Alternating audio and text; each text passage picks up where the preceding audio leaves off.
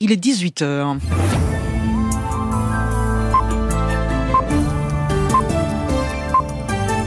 Et bien sûr, un 18-20 spécial avec vous, Claire Servageant. Bonsoir, Claire. Bonsoir, Fabienne Synthèse et bonsoir, Corinne Audouin. Bonsoir, Claire. Bonsoir à tous. À la une du 18-20 et du premier journal de la soirée, l'émotion après la mort de Robert Badinter et le souvenir de ses combats toujours actuels. Nous serons rue Guinemer à Paris dans quelques minutes devant le domicile de l'ancien ministre de la Justice de François Mitterrand qui s'est éteint la nuit dernière à l'âge de 95 ans et où les Parisiens viennent lui rendre hommage. L'abolition de la peine de mort en France en 81, malgré une opinion hostile. C'est la grande œuvre de Robert Badinter, avocat devenu garde des Sceaux. Monsieur le Président, Mesdames, Messieurs les députés, j'ai l'honneur, au nom du gouvernement de la République, de demander à l'Assemblée nationale l'abolition de la peine de mort en France. Robert Badinter à l'Assemblée nationale en septembre 81. Ce combat, il l'avait continué jusqu'à son dernier souffle pour l'abolition universelle de la peine capitale dans le monde entier. Et puis vous entendrez l'hommage de SOS homophobie car à son actif, il y a aussi la dépénalisation de l'homosexualité. C'était en 82. Les autres titres, Corinne. Les premiers pas des nouveaux ministres du gouvernement Attal, Nicole Belloubet à l'éducation nationale et Frédéric Val à la santé. Une arrivée diversement appréciée par les médecins, vous l'entendrez. Et puis une autre disparition, celle du grand chef d'orchestre japonais Seiji Ozawa. Il a dirigé les orchestres de Boston, de Vienne, mais son pays de cœur c'était la France et ses compositeurs, Claire. Après ce journal, on poursuivra évidemment notre hommage à Robert Badinter dans le 18-20 avec de nombreux invités. On évoquera l'avocat, l'homme politique dont les combats étaient communs contre la peine de mort, mais pas que, vous l'avez dit, pour les libertés publiques en général, y compris à l'international. On évoquera aussi sa passion pour le théâtre. Ensuite, eh bien, au téléphone sonne, vous aurez la parole pour évoquer vos souvenirs de Robert Badinter. Alors appelez-nous, le standard est déjà ouvert 01 45 24 7000. Il était 11h34 ce matin quand ces quatre mots sont tombés sur le fil de l'agence France Presse. Robert Badinter est mort. À 95 ans, il restera dans les mémoires comme l'artisan de l'abolition de la peine de mort en France en 81. L'avocat d'affaires était devenu un combattant acharné de la guillotine après avoir accompagné en 72 son client Roger Bontemps à l'échafaud. Garde des Sceaux de François Mitterrand pendant cinq ans, puis président du Conseil constitutionnel et enfin sénateur socialiste pendant 16 ans jusqu'en 2011. Sa haute stature, ses épais sourcils noirs, ses colères homériques, ses combats, souvent à contre-courant de l'opinion publique, en ont fait une figure du XXe siècle. Robert Badinter s'est éteint la nuit dernière. Laurent Kramer, bonsoir. Bonsoir Corinne. Vous êtes devant son domicile, hein, je le disais, rue de près du Jardin du Luxembourg, où des Parisiens sont venus spontanément cet après-midi lui rendre hommage. Oui, quelques anonymes venus rendre hommage à Robert Badinter, des fleurs, des messages déposés devant son domicile parisien. J'habite pas très loin, je suis venu euh, me recueillir quelques instants. C'était un grand homme, un homme de conviction, un homme de valeur. Il y a un, un terme qu'on qu utilise qui est le terme de, de mensch.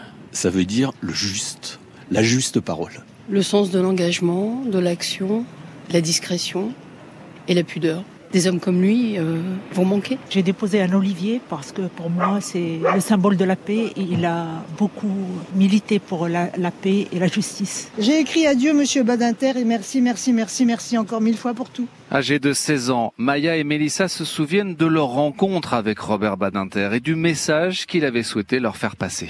L'an dernier, du coup, il est venu dans notre lycée euh, pour nous parler en fait de sa vie. Euh... Il n'a pas beaucoup parlé de la peine de mort parce qu'il en avait un peu marre. Euh, dire que malgré euh, toutes les épreuves qu'il a vécues dans sa jeunesse, euh, bah, fallait toujours être positif. Tout au long de cette journée, quelques proches et intimes de la famille sont venus saluer une toute dernière fois Robert Badinter à son domicile parisien. Merci Laurent Kramer avec les moyens techniques de Selim Guéribi. Le président de la République Emmanuel Macron salue une figure du siècle, une conscience républicaine qui incarnait l'esprit français. Un hommage national sera rendu à Robert Badinter dont on ignore encore la forme. Certains comme le premier secrétaire du Parti socialiste appellent déjà à le faire entrer au Panthéon. Au-delà de l'histoire du XXe siècle, Robert Badinter continuait à s'exprimer sur les sujets qui lui tenaient à cœur, contre l'antisémitisme, lui, le fils d'immigrés juifs de Moldavie, dont le père, arrêté sous ses yeux en 1943 à Lyon, est mort dans les camps de concentration, et contre tous les extrémismes.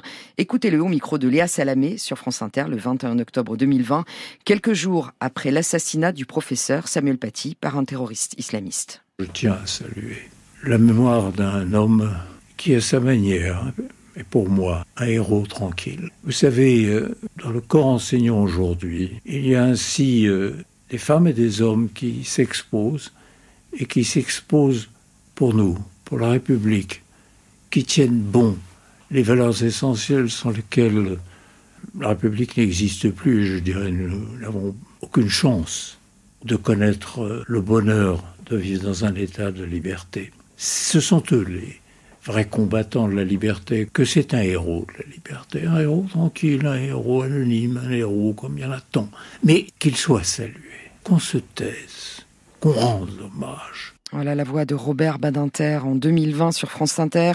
Aujourd'hui, le monde politique est unanime pour saluer sa mémoire, lui qui fut l'un des hommes politiques les plus détestés de son époque, insulté, menacé de mort, qualifié d'avocat des assassins, notamment par Jean-Marie Le Pen. Pour sa fille, la chef des députés RN, Marine Le Pen, on pouvait ne pas partager tous les combats de Robert Badinter, mais cet homme de conviction fut incontestablement une figure marquante du paysage intellectuel et juridique, écrit-elle sur le réseau social X. Le combat contre la peine de mort, on l'a dit, c'était central dans sa vie et il a continué à le mener bien après avoir quitté la place Vendôme. Aujourd'hui, plus de 50 pays dans le monde appliquent toujours la peine capitale.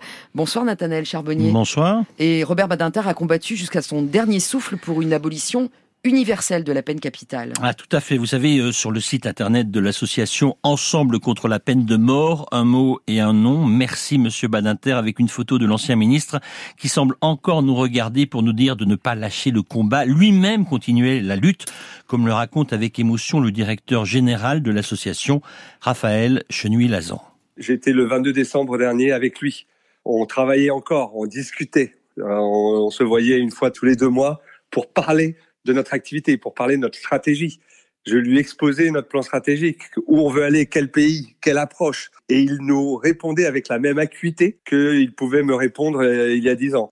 Robert Badinter, militant jusqu'à la dernière minute, car il savait la croisade inachevée pour abolir la peine de mort partout sur la planète. 111 pays ont déjà franchi le pas, dont le dernier en date, le Ghana, contre 51 où elle est toujours appliquée. On estime à 30 000 dans le monde le nombre de personnes qui sont condamnées à mort, avec des nuances suivant les pays. Eh bien, il y a ceux où la peine de mort n'existe plus, comme en France, Canada, Afrique du Sud, Mongolie. Il y a ceux où la peine de mort n'existe plus pour les crimes de droit commun. C'est le cas au Brésil, au Pérou, au Chili. Il y a les pays qui ont signé un moratoire, comme dans certains États américains, mais aussi en Algérie, au Kenya, au Mozambique. Et puis il y a enfin ces 51 pays où la peine de mort existe, comme en Chine, en Inde, en Éthiopie, en Iran ou encore en Arabie Saoudite. Merci Nathanaël Charbonnier de la rédaction internationale. Autre combat de Robert Badinter, on l'a oublié, mais jusqu'en 1982, l'homosexualité était un délit en France et la dépénalisation de l'homosexualité, eh bien c'est aussi à Robert Badinter, garde des Sceaux de François Mitterrand qu'on la doit.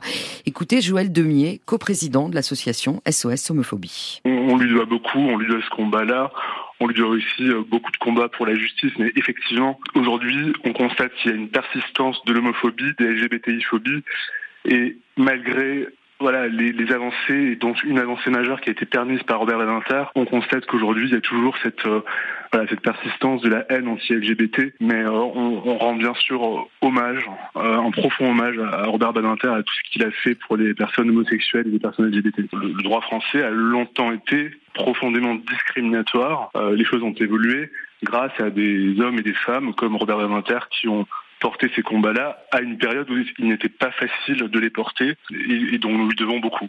Joël Demier de SOS Homophobie interrogé sur France Info et vous vouliez euh, rajouter quelque bah chose oui, On sera en ligne tout à l'heure avec le dernier condamné pour homosexualité en France pour évoquer justement ce, ce combat et l'action de, de, Robert Badinter dans ce domaine. Et pour euh, terminer cette page spéciale condamnée à Robert Badinter dans l'édition spéciale qui continue juste après ce journal, je vous signale qu'un recueil de doléances est ouvert au public au ministère de la Justice, donc place Vendôme à Paris, là où il a été garde des Sceaux pendant 5 ans de 81 à 86.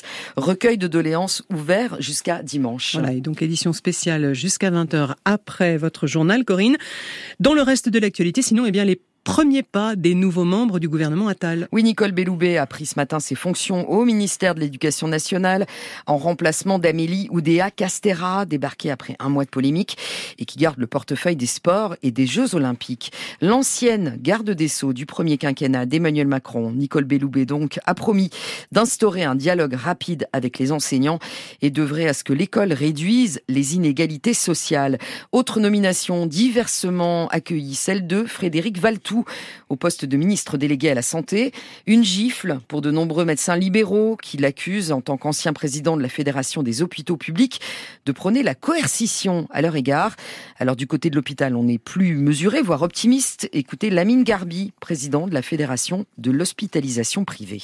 C'est une évolution naturelle, je pense, de son parcours euh, politique et puis de son appétence pour le monde de la santé. Nous avons euh, soutenu euh, son projet de loi et maintenant la loi Valtou parce qu'elle a été adoptée. Nous l'avons soutenu, nous l'avons enrichi, nous l'avons amendé. Nous l'accueillons avec bienveillance, même si effectivement, issu du monde hospitalier public, voilà, nous espérons qu'il ne sera pas le ministre des hôpitaux publics, mais le ministre de tous. Maintenant, il est ministre, il va décider pour le bien de tous, donc je suis confiant.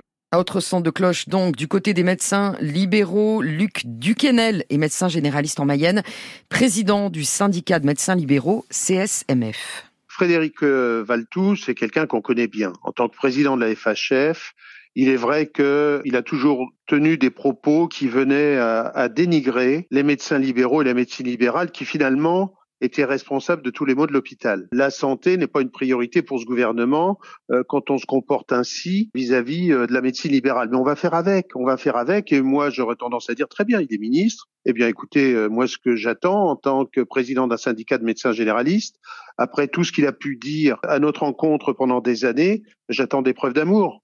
Voilà, propos recueillis par Victor Dolande et, Frédéric Valtou, donc le nouveau ministre délégué à la Santé, sera en déplacement demain dans le Loiret avec sa ministre de tutelle, Catherine Vautrin. Enfin, j'ajoute que Gabriel Attal réunira tout son gouvernement au complet en séminaire demain matin à Matignon, un séminaire de travail sur les priorités des prochains mois, le calendrier et la méthode. Et Emmanuel Macron qualifie de péripétie politique le refus de François Bayrou, son allié historique du Modem, de participer à ce nouveau gouvernement. À l'étranger, à Dakar, cet après-midi, des heures ont éclaté entre les forces de sécurité qui ont tiré des gaz lacrymogènes sur des groupes de jeunes. Ils cherchaient à se rassembler sur la place de la Nation, dans la capitale sénégalaise, après l'annonce du report de la présidentielle par le président Macky Sall. On y revient dans le journal de 19h. Vers un procès pour Lafarge, le parquet antiterroriste requiert un procès en correctionnel pour la société avant un éventuel deuxième procès aux assises pour complicité de crimes contre l'humanité.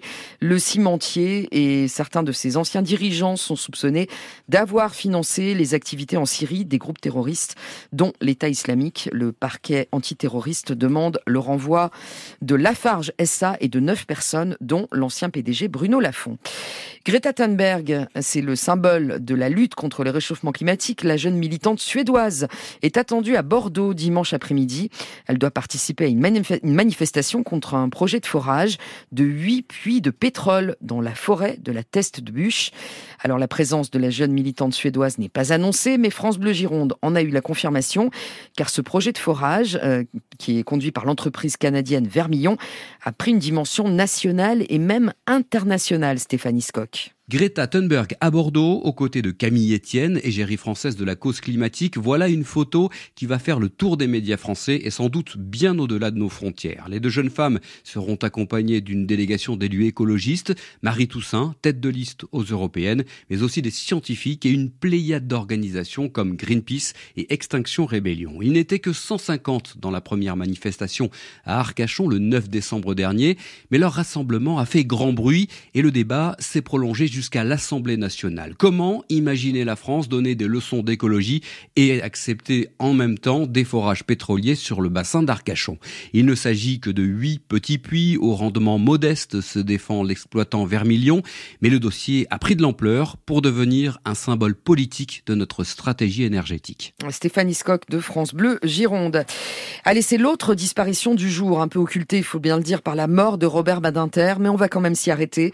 Le chef d'orchestre japonais Seiji Ozawa s'est éteint à l'âge de 88 ans. Alors il a dirigé les plus grands orchestres, Boston, San Francisco, Vienne, mais le pays qu'il préférait, Stéphane Capron, bonsoir. Bonsoir Corinne. C'était la France et ses compositeurs. Eh oui, car c'est euh, en France que débute sa carrière internationale. Il remporte en 1959 le premier prix du concours international de jeunes chefs d'orchestre de Besançon. Il est alors remarqué par Charles Munch qui l'invite à, diriger l'orchestre de Boston. Il rejoint très vite la, cour des grands chefs et complète sa formation auprès de deux grands maîtres, Herbert von Karajan et Leonard Bernstein, dont il devient l'assistant. En 1970, il prend la tête de l'orchestre de San Francisco, qui dirige pendant six ans, et un peu plus tard, celle de l'orchestre symphonique de Boston. Il y reste près de 30 ans. Alors, Ozawa a toujours défendu le répertoire français. À Garnier, en 93, il crée euh, l'opéra d'Olivier Messiaen, que l'on entend, Saint-François d'Assise. Il dirige à de nombreuses reprises ici à Radio France l'Orchestre National de France pour des créations. Et Corinne, il avait énormément d'humour. Quand on lui demandait pourquoi émettait-il autant la, autant la musique? Eh bien, il répondait c'est mieux qu'un verre de vin, c'est mieux qu'une sieste. Jusqu'au bout, il a continué de, de transmettre sa passion, notamment à l'académie qu'il avait créée en Suisse. Merci Stéphane Capron. Et puis j'ajoute un mot de sport pour vous signaler ce triplé français au mondiaux de biathlon. Julia Simon remporte l'épreuve du sprint. Elle est donc sur la première marche. On y revient évidemment dans le journal de 19h. Merci, c'était le journal de Corinne Audouin. Dans un tout petit instant, on va prendre des nouvelles du temps. La météo avec Vitacitral TR+, des laboratoires Acepta, gel réparateur pour les mains abîmées par le froid, les gels hydroalcooliques et les lavages fréquents, en pharmacie et parapharmacie. Bonsoir Elodie Calac. Un temps agité sur le sud-est. Les pluies arrivées par l'ouest hier concernent les régions de l'est. Elles sont irrégulières et souvent faibles du massif central vers le nord-est. En revanche, les pluies sont plus copieuses des Cévennes jusqu'au sud des Alpes et à la côte d'Azur. Elles vont se renforcer cet après-midi et persisteront demain, apportant des cumuls conséquents. Sur les Alpes, il neige à partir de 1600 à 1900 mètres. Sur les Pyrénées, de bonnes pluies aussi, de la neige dès 1700 mètres. Du sud-ouest au Roussillon, retour de belles éclaircies cet après-midi. Du nord-ouest vers l'île de France, la Sologne, le nord de la Seine, des éclaircies plus ou moins belles avec quelques averses. Le Pas-de-Calais reste en vigilance orange pour les crues. L'ambiance est encore très douce, 7 à 12 degrés ce matin et cet après-midi 11 à 15 degrés et jusqu'à 17 près des Pyrénées et en Méditerranée. Merci beaucoup Elodie Calac de Météo France.